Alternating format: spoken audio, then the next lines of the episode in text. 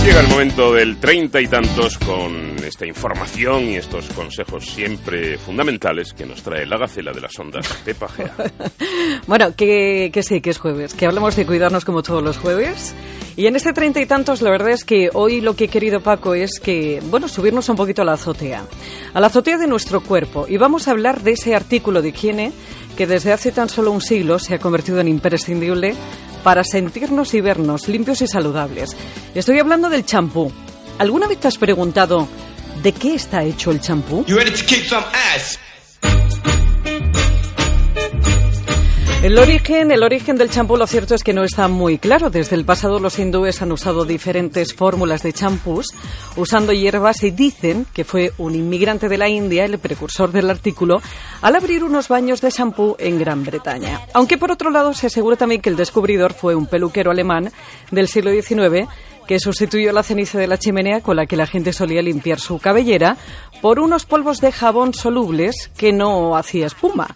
Así que tal y como lo conocemos, con sus burbujas y todo, parece que surgió en Estados Unidos a finales de los años 20 cuando se le añadieron espumógenos y que fueron las tropas estadounidenses en la Segunda Guerra Mundial los que lo popularizaron llevando a Europa miles de muestras que regalaban a la gente junto con chocolates y alimentos enlatados. Bueno, dicho esto, mucho ha llovido desde entonces sobre nuestras cabezas y hoy en día nada tiene que ver esos champús con los de ahora.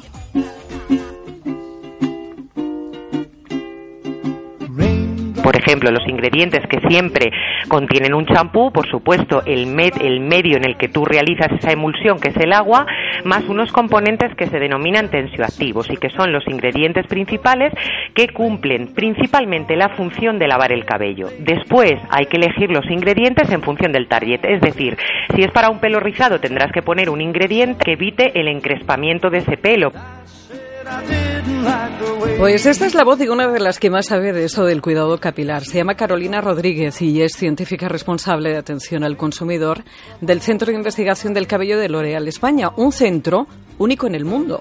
Tenemos 4.000 investigadores repartidos por todo el mundo y más o menos unos 400 trabajan en este centro. Entonces, como te digo, principalmente medir la eficacia y la seguridad de los productos eh, y todo de una manera súper mecanizada. Es decir, trabajamos con robots es súper curioso que son los que van eligiendo todos los ingredientes para las formulaciones y bueno, pues hazte una idea que se pueden hacer aproximadamente unas 100.000 fórmulas eh, con estos robots que van eligiendo los ingredientes para eh, componer finalmente el producto final, ¿no?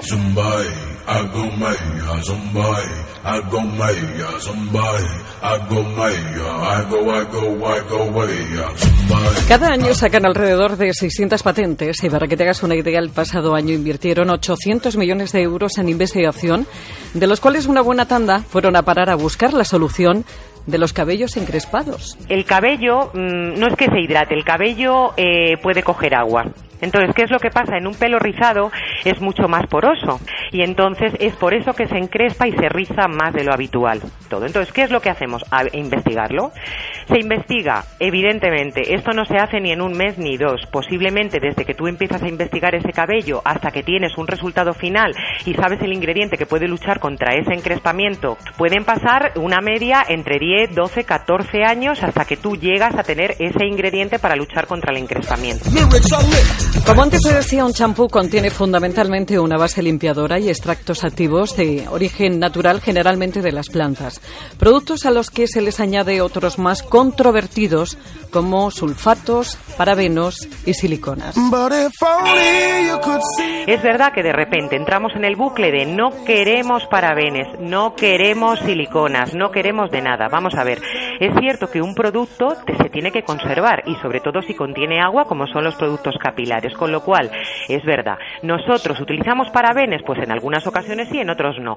Como hemos visto en este estudio que cada vez la gente eh, nos demanda más no tener siliconas, no tener parabenes, lanzamos la línea Original Remedy, es decir, las siliconas son súper eficaces para proteger la fibra capilar, para dar brillo en el cabello.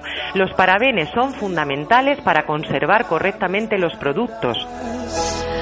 Los sulfatos son agentes químicos que al entrar en contacto con el agua generan espuma y arrastran la suciedad. Estos agentes limpiadores han sido cuestionados porque hay fuentes que aseguran que irritan el cuero cabelludo, aunque en realidad habría que usar grandes cantidades para que esto sucediera. Por otro lado, las siliconas lo que hacen es crear una película sobre el cabello para darle brillo, algo que algunos sostienen asfixia el pelo. Y por último, los parabenos, que estos sí están demonizados. Los parabenos o parabenes o parabesos es un grupo de seis diferentes conservantes cuyo nombre acaba en paraben, parabeno o parabens.